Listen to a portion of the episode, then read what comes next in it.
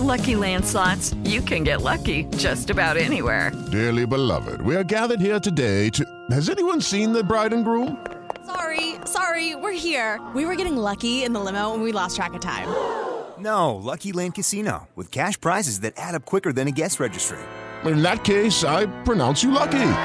Play for free at LuckyLandSlots.com. Daily bonuses are waiting. No purchase necessary. Void where prohibited by law. 18 plus. Terms and conditions apply. See website for details. 3 em 1. Jovem Pan. Olá, ótima tarde para você, minha excelência. São 5 horas da tarde em ponto nesta segunda-feira e eu aqui pedindo licença para entrar novamente na sua casa, no seu carro. Está começando o nosso 3 em 1 até às 6. Tem análise, tem discussão aqui na programação da PAN com o nosso 3 em 1 e o assunto não poderia ser outro. Alguns manifestantes vândalos invadiram os prédios do Supremo Tribunal Federal, do Congresso Nacional e do Palácio do Planalto na tarde deste domingo. Depredações, vandalismos e roubos foram registrados dentro desses edifícios. Em meio aos atos, o secretário de Segurança Pública do Distrito Federal, Anderson Torres, foi exonerado e foi alvo de pedido de prisão preventiva por parte da Advocacia Geral da União. O Supremo Tribunal Federal também determinou o afastamento do governador do Distrito Federal, Ibanês Rocha. Ao todo, 1.002 pessoas devem ser indiciadas, é o que informou, inclusive, a Polícia Federal. Nesse programa nós vamos conversar sobre tudo o que aconteceu ontem e girar também uma reportagem, várias reportagens com o nosso time de jornalismo aqui da Jovem Pan para atualizar você que nos acompanha do que acontece em Brasília. Deixa eu dar meu boa tarde aqui aos nossos queridos Jorge Serrão. Aliás, eh, deixa eu dar meu boa tarde ao Serrão. Feliz 2023. Serrão, não tinha te visto ainda. Verdade. Aqui o Conrado eu vi hoje de manhã. Conrado, ótima tarde para você. Senhores, vamos dar uma rápida passada, um resumo inicial para a gente poder começar a nossa conversa aqui do que aconteceu ontem. Eu quero uma visão de cada um de vocês. Conrado, por favor. O que a gente teve ontem foi um, um acaloramento maior das manifestações que a gente veio vendo no Brasil nos últimos anos aí, pelo descompasso que nós temos em duas visões de mundo aí, por decisões que já se caminharam uh, durante um longo tempo e agora a gente vê aí algumas coisas acontecendo fora dos limites da civilidade, né? As invasões de prédios públicos, quebrar, detonação de, de patrimônio acontecendo aí por todos os lados. Uh, tem que ser investigado, tem informações dos dois lados, né? Não vamos nem comentar esse tipo de coisa aqui, mas é uma, uma perda muito grande para a sociedade e, e, o que me deixa mais agravado ainda, Paulo, é nós chegarmos nessa situação aonde o Brasil beira aí, basicamente um fundo do poço né, das, das suas, do, do seu equilíbrio, né, em termos de povo, da relação povo-estado, do, do, do, da administração pública em relação aos administrados, porque isso a gente está mostrando uma parcela da população que está não concorda com como o Brasil né, vem, vem sendo vem caminhando aí e o que me deixa mais estarrecido ainda é que a gente está recém no nono dia de governo a semana aí, Benzer, foi segunda-feira passada, tomou no poder, agora a gente está com, com, uma semana e já estamos com as manifestações nesses níveis, uh, uma subida também de ações por conta da administração pública, de todos os lados, tanto do, do, executivo pedindo uma intervenção federal aí no Distrito Federal, a gente teve também uh, o nosso poder judiciário pedindo aí, uh, afastando um governador de estado que teve muito, 800 mil votos seu lugar teve 400 mil votos, foi afastado também, sem ter aí uma, uma pesquisa maior em relação ao devido processo legal, né, uma acusação pronta. Então a gente está num, num momento estranho do Brasil por todos os lados, Paulo. Isso aí me deixou bem, bem, bem preocupado com os dias vindouros, meu amigo.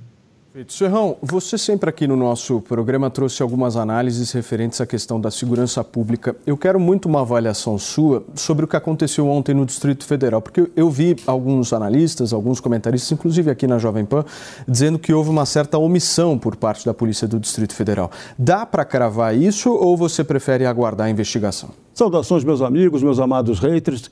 Antecipadamente dá para apontar que houve uma falha tanto de segurança pública quanto de inteligência. As manifestações de ontem estavam previstas em todas as redes sociais. Todo mundo sabia que elas iam acontecer. O que ninguém poderia prever foi o desfecho violento, com depredação do patrimônio público, invasão, ataque aos prédios do Palácio do Planalto, do Supremo Tribunal Federal e do próprio Congresso Nacional. E depois nós temos imagens sobre tudo o que aconteceu. Essa talvez seja a grande vantagem que vai ser explorada agora nas investigações. A possibilidade não só de quem está jogando no ataque, mas também para quem vai ter que atuar na defesa para demonstrar o que realmente aconteceu. As imagens não enganam. As imagens revelam exatamente o que aconteceu desde o comecinho da entrada das pessoas furando a barreira. Que no sábado à noite o, o, o, Distrito Federal já estava praticamente cercado, a Praça dos Três Poderes estava cercada por grades. Por quê? Sabia-se que haveria uma manifestação e que aquela área estaria impedida ao acesso dos manifestantes. Então, em tese, nada aconteceria ali.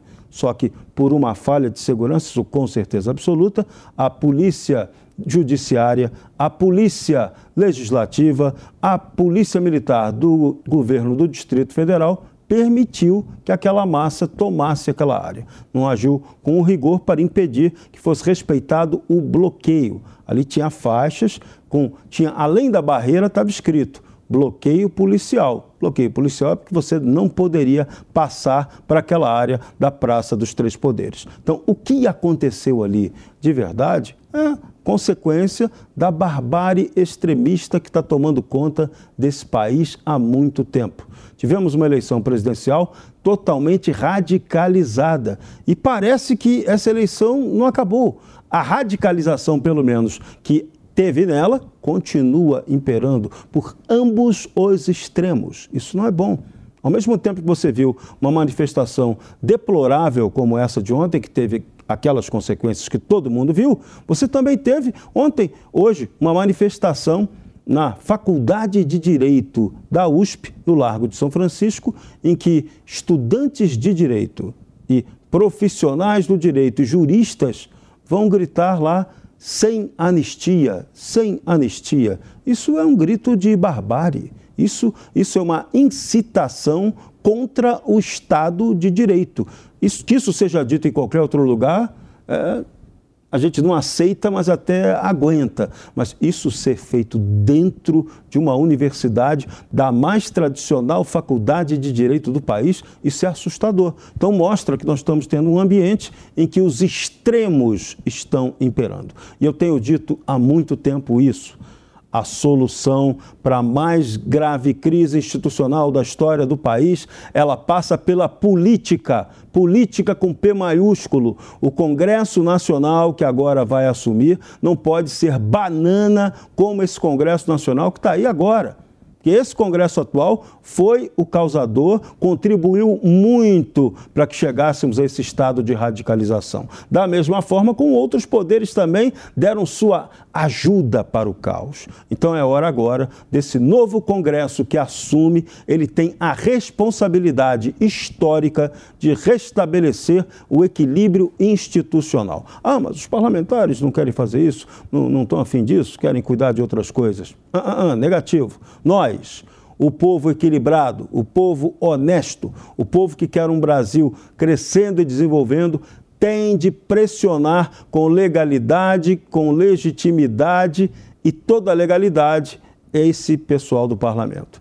É hora da gente dirimir essa crise institucional. É hora de sentar, conversar e botar a bola no chão. O Brasil não pode ser o retrato daquilo que aconteceu ontem. Uma insurreição que sequer queria tomar o poder. Olha o, ta olha o tamanho do paradoxo, do absurdo.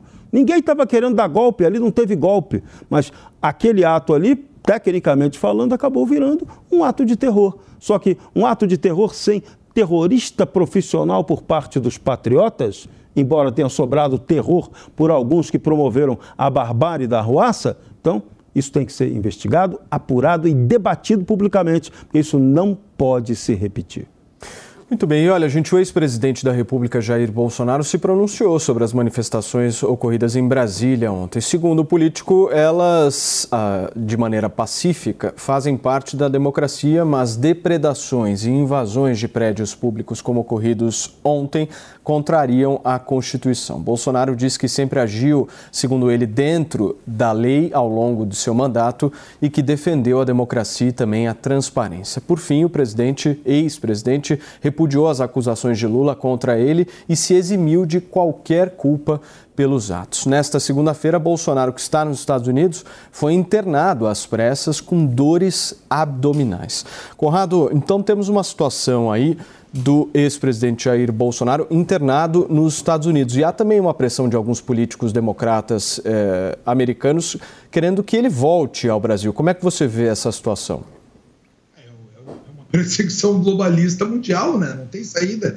É tudo, né? A Ocasio, aquela, já está pedindo para o Bolsonaro deixar os Estados Unidos. Acho que o Bolsonaro é mais popular lá nos Estados Unidos que o próprio Biden, né? Coitado do Bolsonaro, está internado aí, estão jogando para ele essa culpa da invasão de tudo que aconteceu ontem aqui no Brasil. O que a gente tem aqui no Brasil, em termos filosóficos, era aquilo que o Nietzsche nos falaria de via negativa. O povo vai às ruas dizendo o que, que não quer. Povo não está defendendo ninguém para votar no poder, nada disso. O povo está dizendo, ó, esse governo a gente já teve ele, ele já saiu do poder pelos motivos que todo mundo aqui já sabe, né? E a gente não quer mais esse pessoal do poder. É isso que aquele pessoal está falando ali nas ruas, dizendo por via negativa. Tanto que não tem uma liderança exposta, não tem nada colocado, não tem. Né? Vocês viram, passaram 60 dias para os quartéis gritando Forças Armadas, salve o Brasil, e as Forças Armadas tiraram eles dos quartéis hoje, né?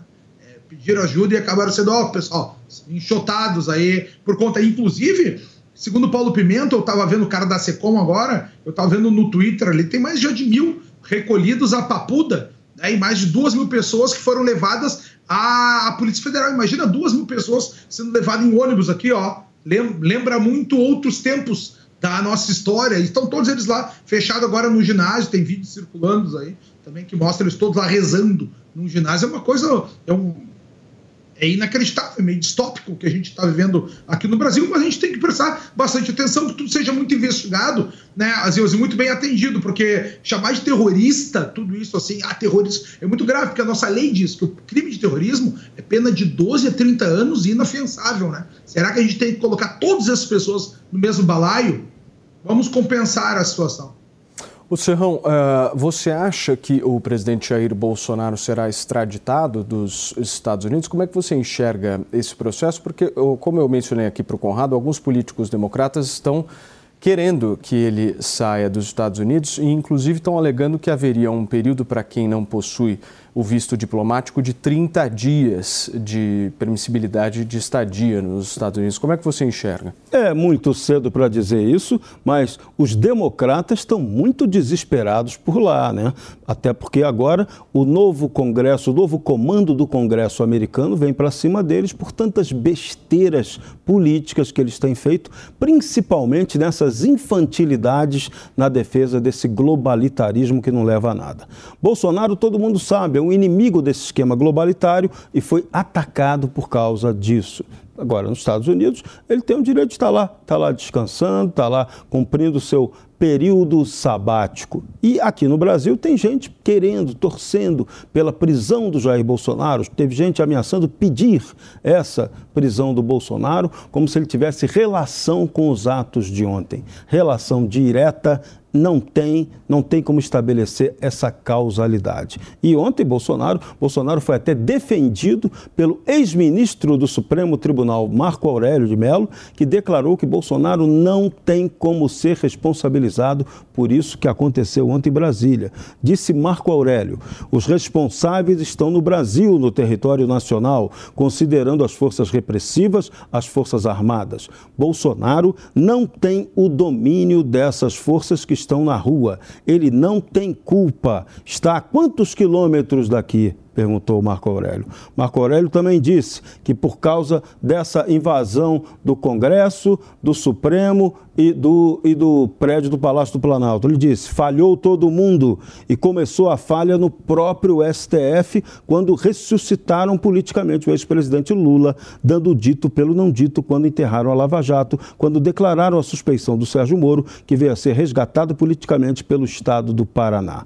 O que começa errado, nós aprendemos quando garotos que não acaba bem. São palavras literais de Marco Aurélio de Mello. Então a análise é dele. Então, Insisto, a discussão para resolver toda essa crise tem que ser política. A pacificação só será alcançada pela via da política. Quanto mais um lado ou outro radicalizar, essa guerra não termina. Só que essa guerra precisa terminar, porque o Brasil precisa crescer, desenvolver, trabalhar, voltar à vida normal. A eleição presidencial acabou. Quem venceu, venceu. Agora cabe quem quiser fazer oposição, e esse é um direito, que faça a oposição responsável, consciente, estratégica, dentro da lei e da ordem. Qualquer coisa fora disso é barbárie, não é aceitável. Muito bem, nós vamos eh, rapidamente para USP nesse momento aqui, porque nesta segunda-feira a Universidade de São Paulo realizou um ato em defesa da democracia. A expectativa é que nós tenhamos mais atos acontecendo na capital paulista em resposta aos atos violentos que ocorreram ontem em Brasília. Quem está por lá para trazer mais detalhes para a gente, acompanhou toda a movimentação, é a repórter Camila Yunes, que já está aparecendo aqui na tela. Tudo bem, Camila? Como é que foi a manifestação por aí?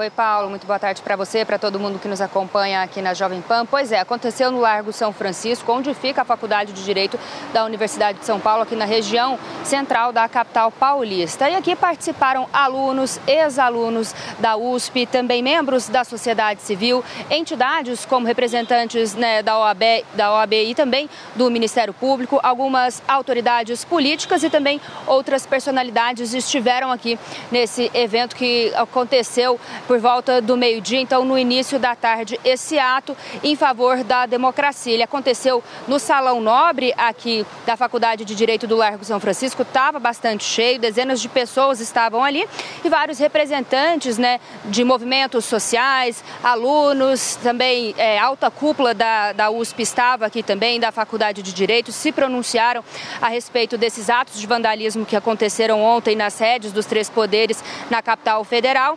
E o mote, né, a tônica era justamente essa, em defesa da democracia, a necessidade de cumprimento da Constituição brasileira e falou-se também bastante, Paulo, a respeito da necessidade de investigação e punição desses agentes e de pessoas que eventualmente tenham financiado esses atos. Então foram esses os discursos, tiveram também vários gritos de viva a democracia e também gritos de anistia não.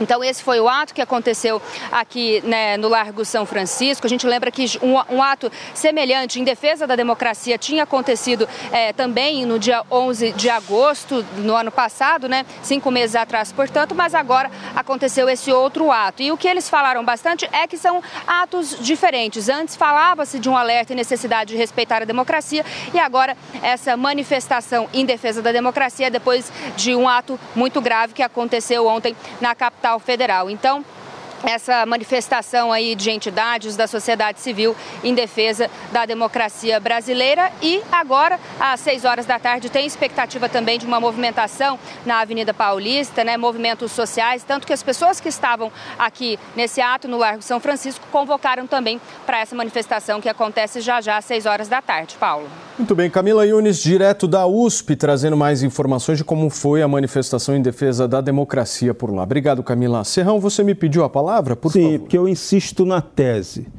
Anistia não, não é um pedido democrático. Anistia não é um pré-julgamento.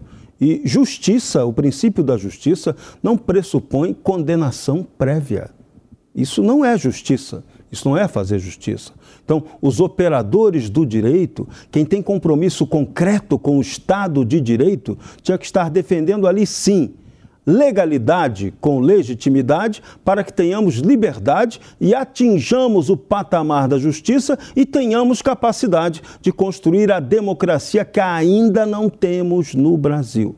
Que temos aqui é um simulacro de aspectos democráticos. Mas essa democracia nós temos responsabilidade de construir. A base da democracia é a justiça, a liberdade e a soberania. Hoje, cada vez mais, a gente chega à conclusão de que é preciso que seja lançado, que as pessoas responsáveis e de bom senso no Brasil lancem um movimento nacional em defesa da soberania da justiça e da liberdade.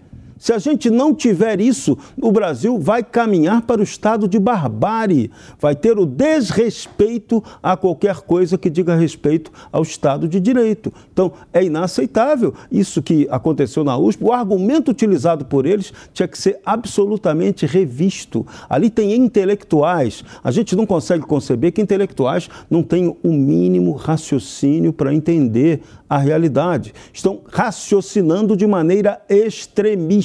E aí o extremismo não adianta nem de direita nem de esquerda. Todo extremismo é burro, bronca é ferramenta de otário. O que a gente precisa é a construção da cidadania, de uma nação que tem muito problema para resolver, muita coisa séria para solucionar. E, insisto, tem que voltar a praticar a política. Não estamos fazendo isso há muito tempo. Estamos aqui há muito tempo no Brasil usando a politicagem e não a política com P maiúsculo. Então, revejam suas atitudes, senhores juristas, revejam suas atitudes radicais. A história brasileira hoje há muito tempo ela não tem espaço para vocês, para de nenhum dos lados, tá? O Brasil tem que construir um novo jeito de fazer política.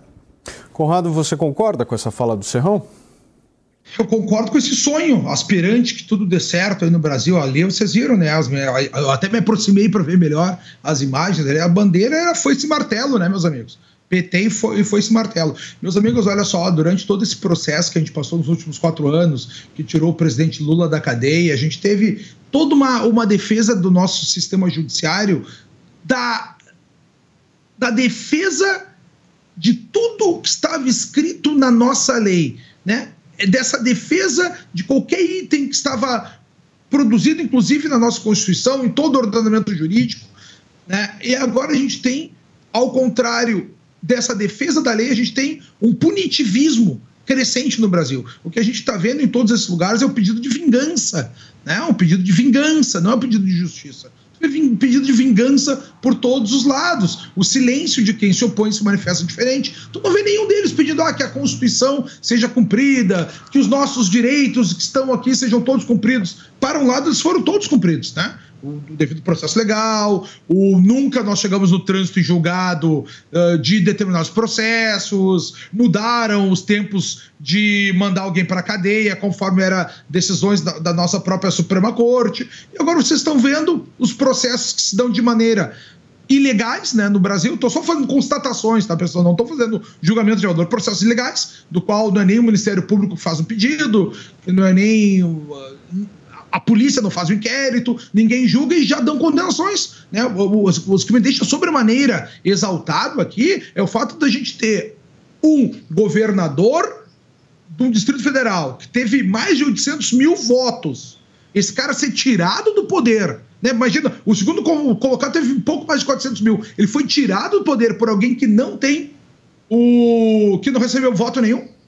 E por alguém que não está cumprindo o devido processo legal, são os absurdos que a gente vê no Brasil. Eu quero que a política seja uma solução, uh, Serrão, mas eu acho que isso é muito mais um sonho do que a verdadeira realidade. Sonho, Serrão? Não, não é sonho, não. A gente tem que fazer isso ser a prática política, a realidade. Esse é o problema. A gente, ultimamente, tem se omitido da prática política. O nosso Congresso Nacional, nessa legislatura, se omitiu de fazer política, permitiu que outro poder tivesse sobremaneira, tivesse hegemonia sobre os demais e não a independência e o equilíbrio entre eles. A nossa crise é causada exatamente por isso. Foi o que disse muito bem o Marco Aurélio de Mello. E olha que ele vem de dentro da cúpula do poder judiciário. Então acho que essa crítica que ele fez deveria ser ouvida por todo mundo. Ela é bastante real. Então, você só vai restabelecer o equilíbrio político no Brasil se o Congresso Nacional exercer o seu poder. Na nossa Constituição, aparece lá, são poderes da República legislativo, executivo e judiciário. Ou seja, o legislativo vem antes por quê? Nessa hierarquia, porque o legislativo é resultado direto da representação do povo. Então, o povo que vota tem que fazer valer essa representação. Por isso que eu digo, nós temos que pressionar os parlamentares. Agora acabou a brincadeira. Vem aí daqui a 20 dias um novo Congresso Nacional. Esses caras não podem ter mole. A gente tem que pressionar. É o papel da, da imprensa, é o papel, enquanto permitirem que a gente faça isso na Jovem Pan, pegar no pé desses caras. Não dá mais. A irresponsabilidade da legislatura passada não pode ser repetida. Ou então a gente vai para a barbárie e para a guerra civil. Você quer isso? Eu não quero. Muito bem, nós vamos, já que vocês citaram essa, o que foi, Conrado? Por favor. Ah, eu muito menos quero guerra civil. É, eu, eu sei. Possa então, trabalhar todo disso. dia, produzir, gerar riqueza para poder ser generoso com aqueles que não têm acesso claro. à caridade da vida, né? É, quando Isso eu falo fazer, você, eu não estou falando do Conrado, não. Estou falando com você que está nos assistindo. Você que está em casa, nos ouvindo, nos assistindo, você que tem que entender isso. Não tem espaço para barbárie. O Brasil não tem, não tem. A saída aqui não é a solução autoritária de nenhum lado. A gente tem que lutar pela liberdade. Se a gente tiver liberdade, a gente vai avançar. O Bolsonaro ele pode ter cometido todos os erros que quiserem apontar a ele, mas ele foi um cara que defendeu e foi coerente na prática dessa liberdade. Então, disso aí não podem falar do cara. Critiquem o que quiserem, ele não venceu a eleição, tomaram o poder porque houve processos de geração de ódio contra o Bolsonaro que não facilitaram, não permitiram a reeleição dele e é isso. Então agora temos que partir para a política, não tem outra saída. Muito bem, já que vocês citaram a questão da justiça, hoje o ministro da Justiça Flávio Dino falou, ah, inclusive há pouquíssimos minutos com a imprensa, sobre as mais recentes ações da pasta em resposta a esses ataques. Quem está lá em Brasília, já conectada para trazer mais informações para a gente e vai resumir essa coletiva, é a Berenice Leite. Certo, Berenice, seja muito bem-vinda aqui no 3 em 1. Acho que é a sua primeira vez aqui junto com a gente, seja mais uma vez muito bem-vinda. Eu quero entender um pouco os principais pontos eh, da fala do ministro da Justiça. Oi, Carlos, obrigada. Boa tarde a você, a todos que nos acompanham. Bom, essa entrevista coletiva contou com a participação do diretor-geral da Polícia Federal e da Polícia Rodoviária Federal. Nelas, eles trouxeram aí as atualizações, inclusive sobre a questão dos bloqueios nas rodovias. Ontem eram nove rodovias federais interditadas e, segundo a PRF, já foi feita a desobstrução de todas elas. Os números oficiais ainda mostram os 40 ônibus que nós noticiamos ainda ontem apreendidos. Segundo o ministro Flávio Dino, esse, alguns desses ônibus teriam sido apreendidos já saindo do quartel-general de Brasília, já estavam em deslocamento, então, saindo de Brasília após toda aquela confusão de ontem. 209 prisões em flagrante, então, foi contabilizado neste domingo. Essas pessoas já foram ouvidas, passarão por audiência de custódia entre hoje e amanhã. Ah, quem vai decidir isso é o Tribunal de Justiça do Distrito Federal e nesse meio tempo, elas já foram encaminhadas aí as mulheres para a Colmeia, que é o presídio feminino, e os homens para a Papuda. Além disso, Hoje pela manhã teve aquela ação onde cerca de 1.200 pessoas foram detidas que estavam acampadas no quartel-general. Nesse momento, elas estão sendo identificadas e ouvidas lá no salão, aliás, na academia da Polícia Federal. Inclusive, daqui a pouco nós temos imagens exclusivas para mostrar para vocês as condições, isso porque elas foram apreendidas, presas, aliás, né? Uh, detidas e conduzidas para a superintendência da polícia e ficaram cerca de três três horas e meia dentro desses ônibus, sem poder tomar água, sem poder ir ao banheiro. Essa é a informação que chegou para nós aqui. Inclusive, 50 equipes da Polícia Judiciária foram mobilizadas e estão ouvindo essas pessoas em situação de flagrante. A mesma condição das pessoas que foram presas ontem aqui durante os atos né, de vandalismo que foram identificados aí pela polícia. A condição é a mesma de quem foi levada hoje também pela Polícia Federal. Condição de flagrante. Laudos periciais, segundo o ministro da Justiça Flávio Dino, vão ser emitidos pela Advocacia Geral da União para quê? Para que isso possa, em caso de ter uh, danificação do patrimônio público, essas pessoas podem até ser obrigadas a pagar uma indenização. Agora, nós questionamos também aqui na coletiva sobre a questão da possibilidade de omissão. Haja vista que no dia de ontem era já sabido que vinham vários, que vários ônibus de vários estados estavam se deslocando, mais de 100 inclusive, e apenas 140 policiais da Força Nacional estavam aqui em Brasília. É, a gente inclusive questionou se esse número não era muito pequeno, né, diante da quantidade de pessoas que poderiam vir para a esplanada dos ministérios. E o que o ministro Flávio Dino disse é que isso é uma questão de competência.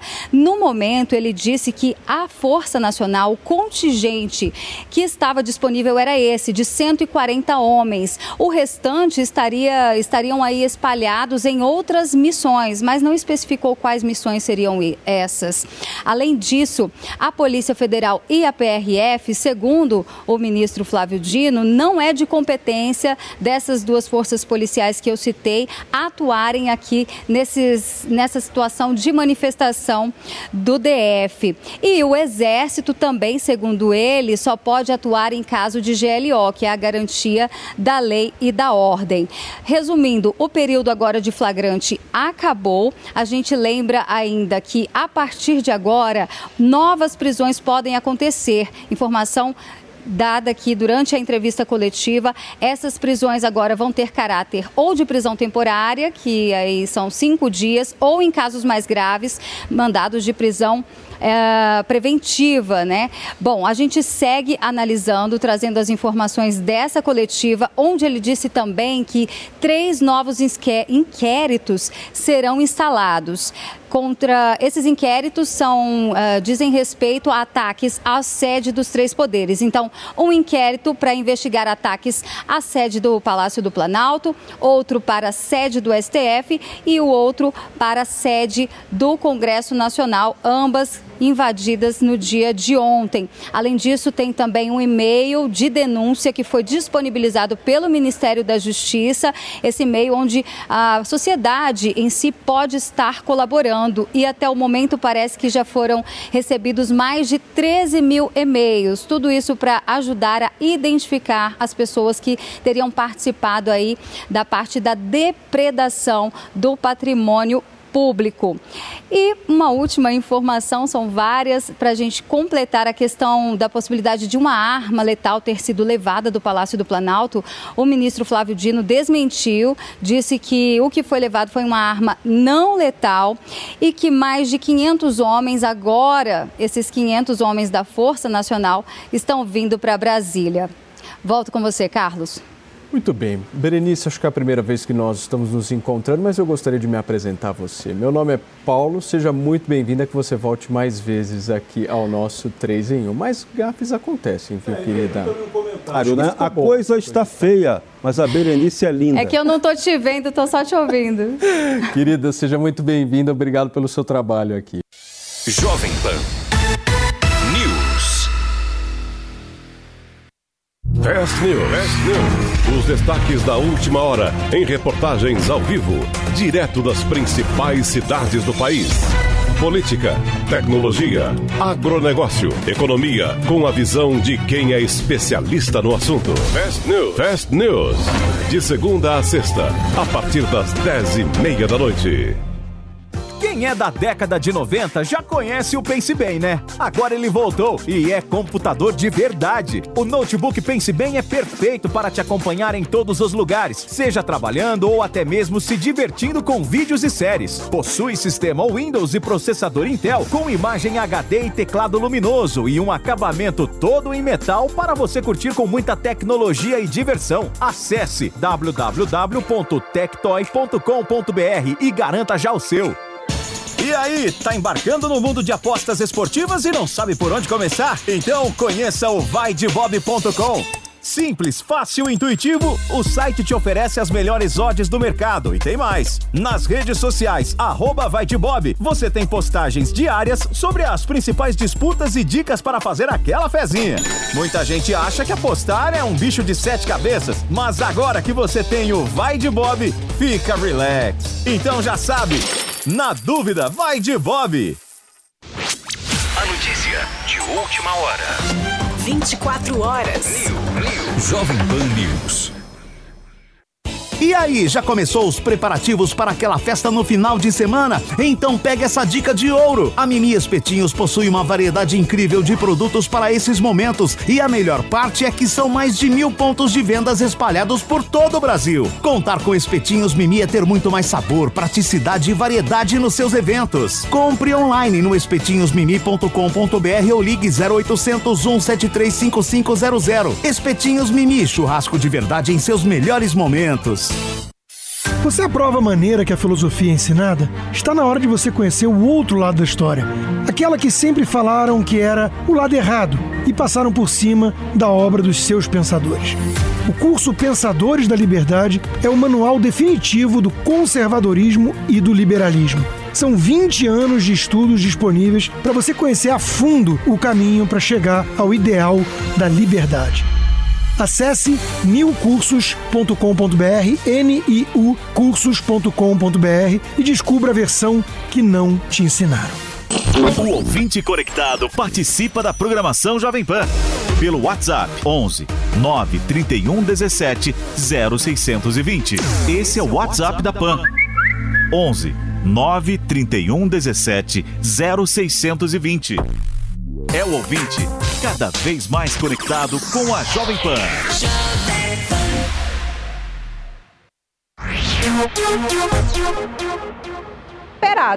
O IFAM, o Instituto do Patrimônio Histórico Nacional, esteve fazendo uma vistoria aqui na, na, em todos os órgãos, porque tudo é tombado pelo patrimônio aqui na Praça dos Três Poderes. Fizeram uma avaliação é, e o grande problema é um relógio que tinha aqui no Palácio do Planalto, que foi destruído na invasão. Um relógio, inclusive, que tem uma réplica lá no Palácio de Versalhes, é, que dificilmente esse relógio vai poder ser recuperado. É um dos grandes lamentos da equipe de preservação aqui da cultura do, do Palácio do Planalto do Acervo Histórico e Nacional. Hoje é dia de arrumar casa, é dia também de fazer uma faxina boa, reorganizar, novos móveis serão trazidos, porque tem muita coisa guardada em depósitos, mas é, essa perícia para saber exatamente qual vai ser o prejuízo dessa, dessa invasão de ontem, isso vai demorar ainda alguns dias. O trabalho de preservação também deve demorar um pouco. Muito bem, Luciana Verdolim participando com a gente aqui do 3 em 1, trazendo informações sobre essa faxina que a Luciana trouxe, né? Explicou um pouquinho para a gente. No final das contas, a Luciana ainda não tem informação, ninguém tem informação de quanto tempo vai demorar, mas se tem uma coisa que a gente sabe é que somos nós é quem iremos pagar, certo, meu querido Serrão? Acho que é, isso é uma certeza absoluta. É, essa é a certeza absoluta. Esse dinheiro virá do imposto que cada um de nós. Sobre fazer um balanço de tudo que as nossas duas repórteres trouxeram, um ponto a gente tem que chamar a atenção.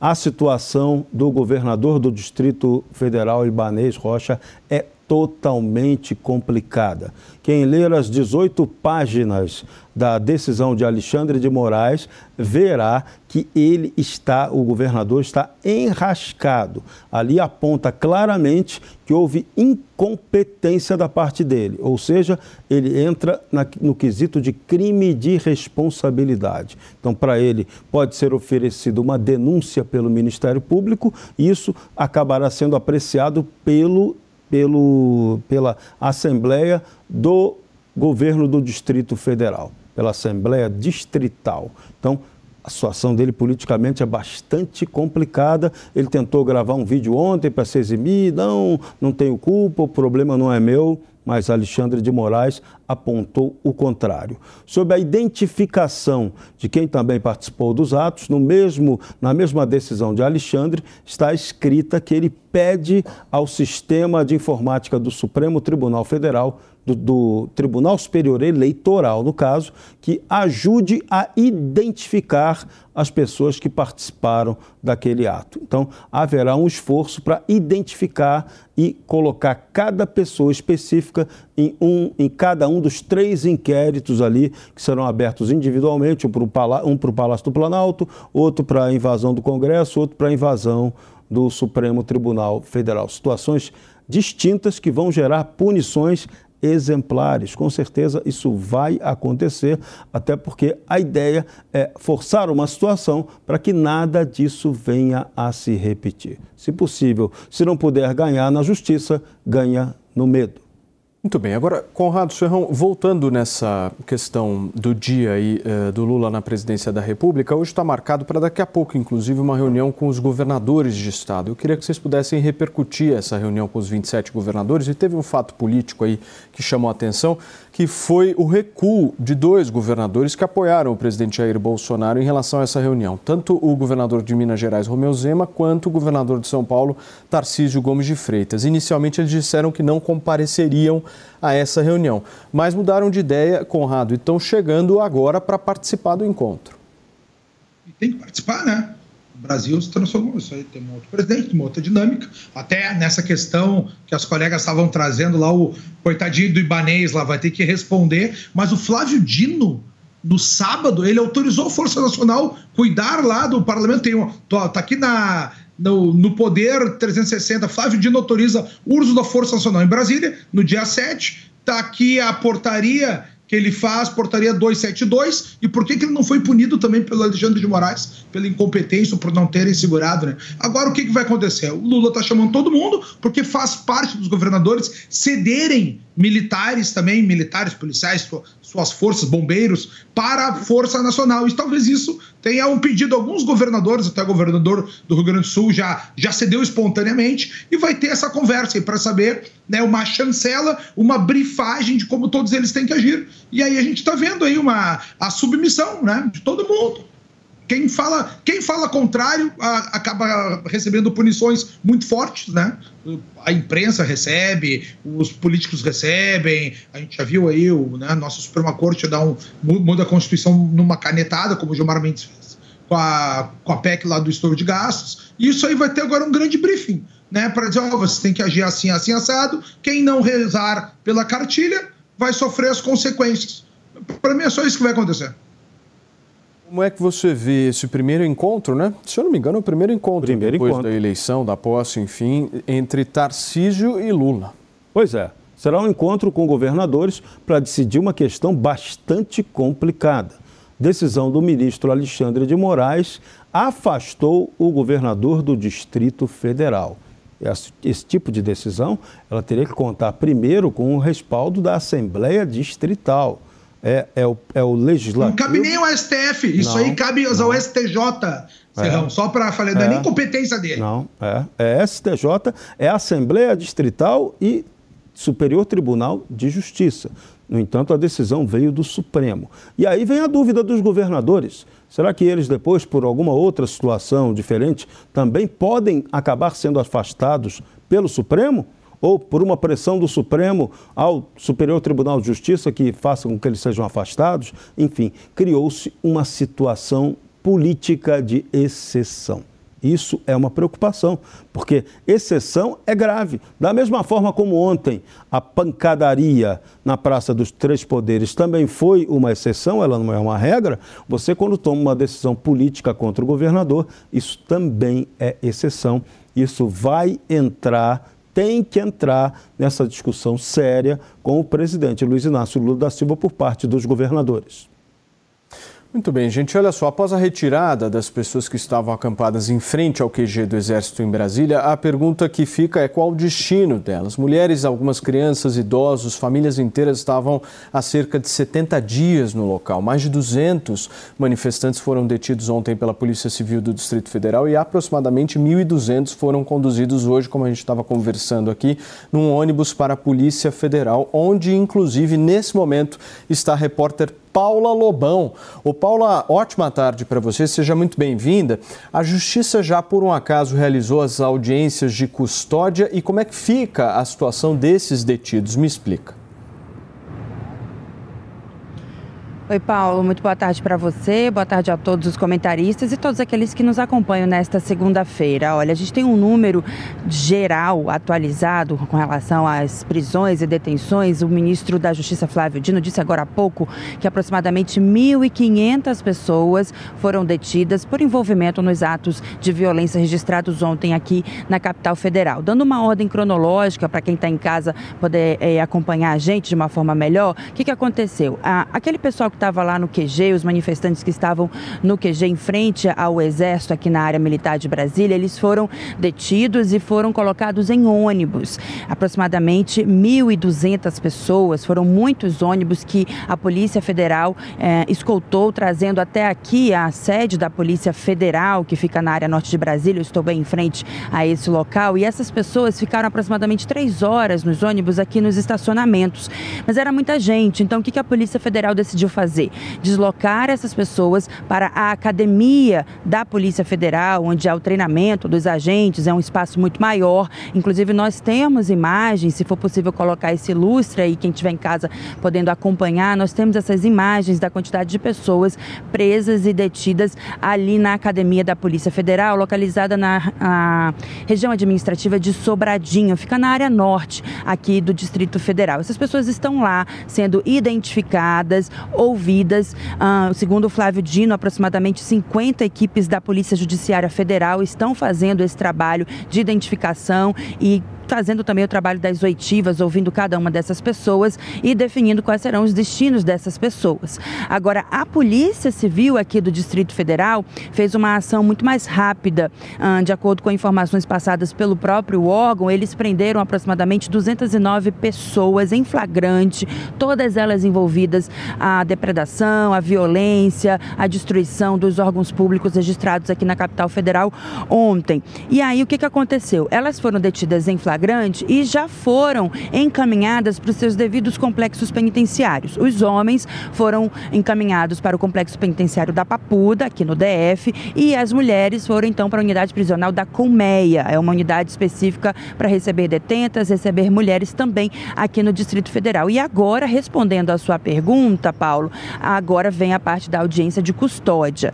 E aí elas aguardam, essas pessoas aguardam a audiência de custódia que devem começar a acontecer entre hoje hoje e amanhã. Inclusive, o Procurador-Geral da República, Augusto Aras, é, autorizou, autorizou agora à tarde a participação de procuradores da República de todas as unidades lotados em várias unidades do Ministério Público Federal para contribuir e ajudar nessas audiências uh, de custódia dessas pessoas detidas para dar mais agilidade, dar mais celeridade nesse processo e também aí no destino delas, se elas vão responder ao inquérito uh, em liberdade ou se vão permanecer presas, detidas por conta de tudo que aconteceu aconteceu aqui em Brasília ontem. Eu volto com você, Paulo. Muito bem, Paula, muito obrigado pelas suas informações diretamente de Brasília. E olha, algumas lideranças partidárias do Senado Federal se reuniram com o presidente em exercício da casa, o senador veneziano Vital do Rego, para discutir ações em resposta aos atos de vandalismo.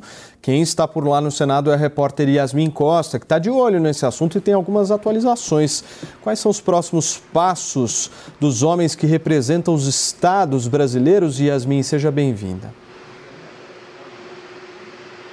Oi, Paulo, obrigada. Boa tarde para você, para todo mundo que está com a gente. A expectativa dos senadores é já convocar para amanhã uma sessão deliberativa aqui no Senado Federal. Nesse momento, o Senado está se reconstruindo, vamos dizer assim. O pessoal que trabalha, a equipe de limpeza está tendo muito trabalho, o pessoal da conservação está aqui mapeando os pontos que vão precisar ser restaurados, as obras de arte que vão precisar ser restauradas, mas os senadores já disseram o seguinte, que eles querem fazer essa sessão deliberativa amanhã aqui no Senado, inclusive para mostrar, segundo palavras desses senadores que participaram dessa reunião de hoje, para mostrar que o parlamento não será atingido, que a democracia não será atingida depois desses atos que ocorreram ontem aqui em Brasília. Quem conduziu essa reunião, que foi uma reunião ali semipresencial, como você bem disse, né, Paulo, foi o presidente interino do Senado, o senador eh, Vital do Rego, veneziano Vital do Rego. Isso porque o presidente do Senado, Rodrigo Pacheco, ele estava em viagem internacional, mas agora já está voltando para Brasília, deve eh, desembarcar aqui na capital do país por volta das seis da tarde, vai participar de uma reunião ainda hoje com líderes também para conduzir aí esses trabalhos para amanhã, porque amanhã eles já querem votar o decreto presidencial que trata da questão da intervenção federal aqui no Distrito Federal, que inclusive houve aí a determinação de afastamento do presidente, do, do governador, melhor dizendo, Ibanez Rocha, isso por parte do presidente do Tribunal Superior Eleitoral, ministro Alexandre de Moraes, mas eles querem discutir efetivamente essa questão da intervenção federal aqui no governo do Distrito Federal. Outro ponto que os parlamentares também levantaram que eles podem colocar na pauta é a questão de cinco vetos que o ex-presidente Jair Bolsonaro fez à lei que trata dos atos antidemocráticos. Essa lei substituiu a Lei de Segurança Nacional. E entre os pontos que foram vetados pelo presidente, pelo ex-presidente Jair Bolsonaro, é um ponto que trata ali da criminalização das fake news e o outro ponto é um trecho que aumenta em 50% o tempo de condenação de militares em casos de crimes que atentem contra o Estado de Direito e esse trecho ainda prevê a perda de patente ou de graduação. E os parlamentares afirmam o seguinte: os senadores afirmam que esse é o momento de colocar na pauta essa questão desses vetos. Eles precisam analisar diante desse cenário esses vetos. Um senador que participou dessa reunião foi o senador Marcos Duval. Ele é especialista em segurança pública e ele disse o seguinte: diante das imagens que eles analisaram durante essa reunião de hoje, conseguiu, ele conseguiu constatar que essas pessoas elas eram treinadas e que conheciam o espaço aqui da Câmara dos Deputados, porque, segundo ele, eles armaram uma, uma invasão orquestrada, com passos ali, vamos dizer, marcados. E por isso essas pessoas devem ser criminalizadas, isso na avaliação do senador Marcos Duval, mas até o próprio presidente interino do Senado disse que todos os parlamentares que participaram dessa reunião, mesmo de forma tímida, mas todos é, foram contra, se mostrar, mostraram contra essa, essa, esses atos que lamentavelmente ocorreram aqui em Brasília ontem. Agora, nesse momento, acontece uma reunião da, da, do corpo administrativo aqui do Senado Federal, porque eles estão fazendo o levantamento de todo o estrago que foi feito e no final do dia de hoje eles devem apresentar um balanço de todas as obras, todos os vidros, todo, todo o acervo aqui, tanto do Senado quanto da Câmara dos Deputados, que vai precisar passar por reparo e vão divulgar para a imprensa. Volto com você, Paulo. Muito bem, Yasmin, obrigado pelas suas informações. A Yasmin Costa, direto do Congresso Nacional, atualizando para a gente os desdobramentos dessa triste situação que o país vive. Eu vou para um rápido intervalo comercial, é muito curto. Na volta, a gente continua a repercussão e também acompanha essa reunião que começa daqui a pouquinho entre Lula e os governadores de estado. Não sai daí.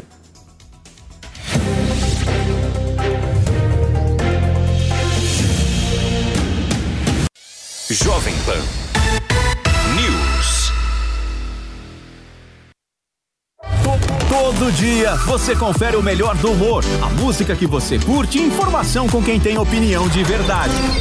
Mas nem sempre dá para escutar o programa que você quer no horário que passa, não é? Yes. Então acesse jovempan.com.br barra podcasts ou seu aplicativo preferido e leve a Jovem Pan onde for. A Jovem Pan tem um podcast certo para você. Notícias, esportes, entretenimento, tudo feito para você ouvir onde e quando quiser. Você pediu e a maior liquidação do ano continua. Liquida 100. Último dia hoje nas lojas 100.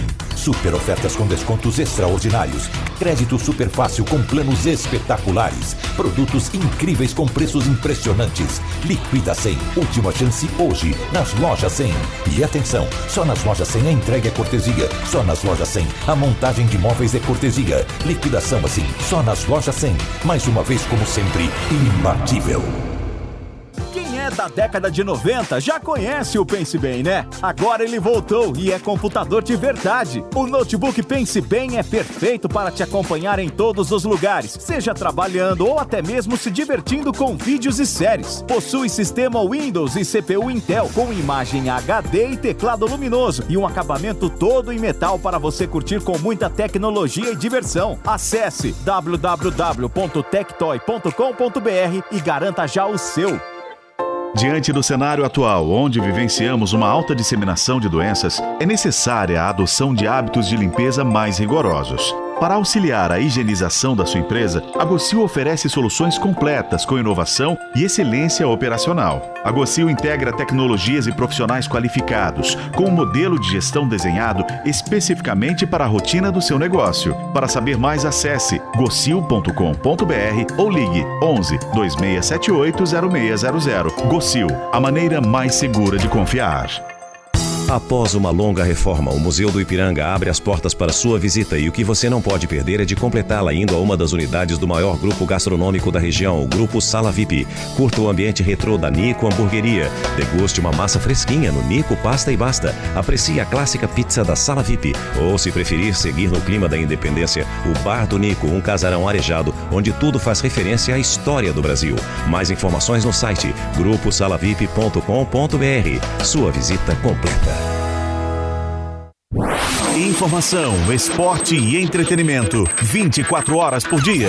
Assista a Jovem Pan News na sua TV por assinatura pelo canal 576 na NET, Claro TV, Sky e DirecTV Go. Pelo canal 581 na Vivo TV ou pela Oi Play. E acompanhe também nas parabólicas. Fique bem informado na Jovem Pan News.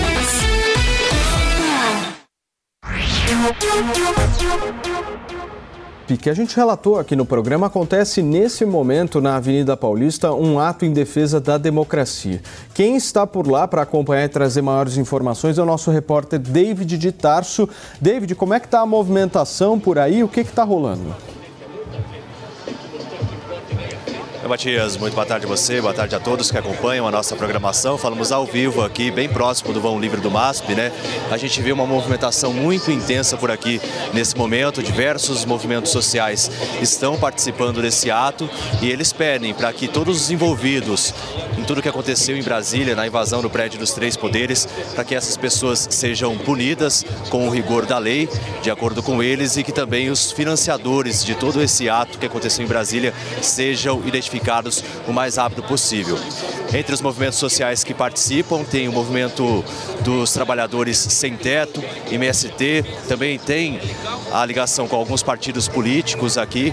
A movimentação é intensa nesse momento e um dos sentidos da Avenida Paulista, para quem vai em direção à Consolação, já está fechado aqui, fechada a pista nesse momento. Então a movimentação é intensa, muitas faixas, muitos cartazes é, em prol da democracia, né, dizendo que eles são a favor da democracia, que são contra qualquer tipo de ato de violência e de quebra-quebra, como aconteceu ontem em Brasília, e por isso que eles estão fazendo essa manifestação aqui na Avenida Paulista, pedindo que realmente os responsáveis por todos os atos de invasão aos prédios dos três poderes sejam identificados e punidos. A gente segue acompanhando toda a movimentação por aqui e daqui a pouco a gente traz mais detalhes aqui na Jovem Pan. Por enquanto eu volto com você, Matias. Muito bem, David, obrigado pelas suas informações. O David aqui pertinho na Avenida Paulista trazendo informações sobre essa manifestação que, pelo que nós vimos, eu vi inclusive bandeiras do PCB, Serrão, se eu estiver errado, Partido Comunista Brasileiro ou do Brasil, se eu não me engano. É, pelas bandeiras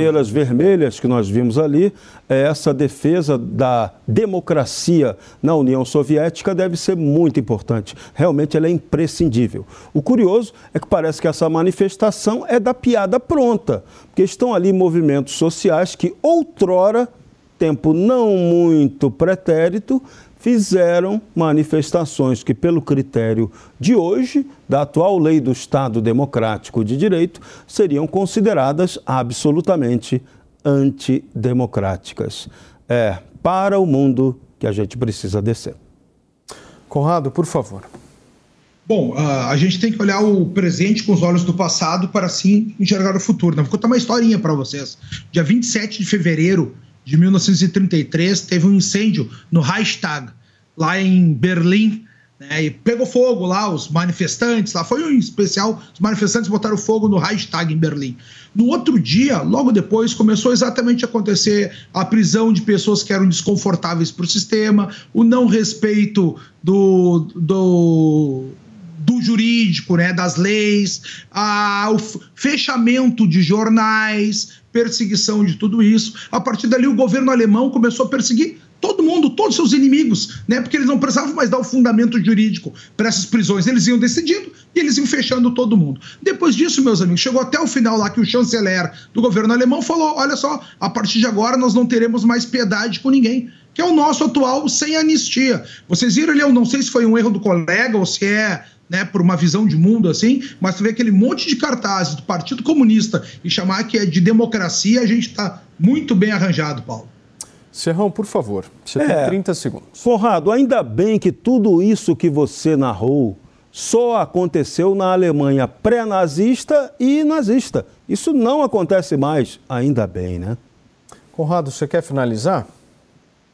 Finalizar que, que bom que a gente ainda tem a Jovem Pan para poder trazer esses assuntos, sempre com freio de mão puxado, né? Trocando as marchas para não bater no guardrail, mas a gente tem que tá aqui pensando a realidade para com todos os nossos assinantes e audiência, que a gente possa pensar um Brasil melhor e soluções muito menos violentas para a nossa nação, Paulo. Serrão, dá para dar uma rápida pincelada sobre os QGs que foram é, desmobilizados, os acampamentos, por favor? Sim, os que estão sendo desmobilizados Brasil afora, tranquilidade, parece que todo mundo pôde ir para casa. Lá em Brasília, está todo mundo no ginásio da Polícia Federal aguardando a cariação.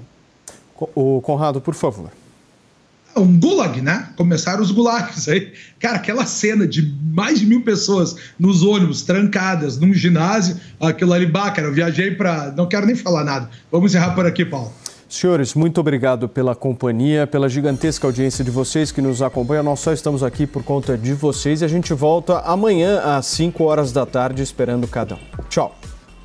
A opinião dos nossos comentaristas não reflete necessariamente a opinião do Grupo Jovem Pan de Comunicação. Realização Jovem Pan News. Hello, it is Ryan, and I was on a flight the other day playing one of my favorite social spin slot games on chumbacasino.com. I looked over the person sitting next to me, and you know what they were doing? They were also playing Chumba Casino. Coincidence? I think not. Everybody's loving having fun with it. Chumba Casino is home to hundreds of casino style games that you can play for free anytime, anywhere, even at 30,000 feet. So sign up now at chumbacasino.com to claim your free welcome bonus. That's chumbacasino.com and live the Chumba life. No purchase necessary. DTW, void, were prohibited by law. See terms and conditions 18 plus.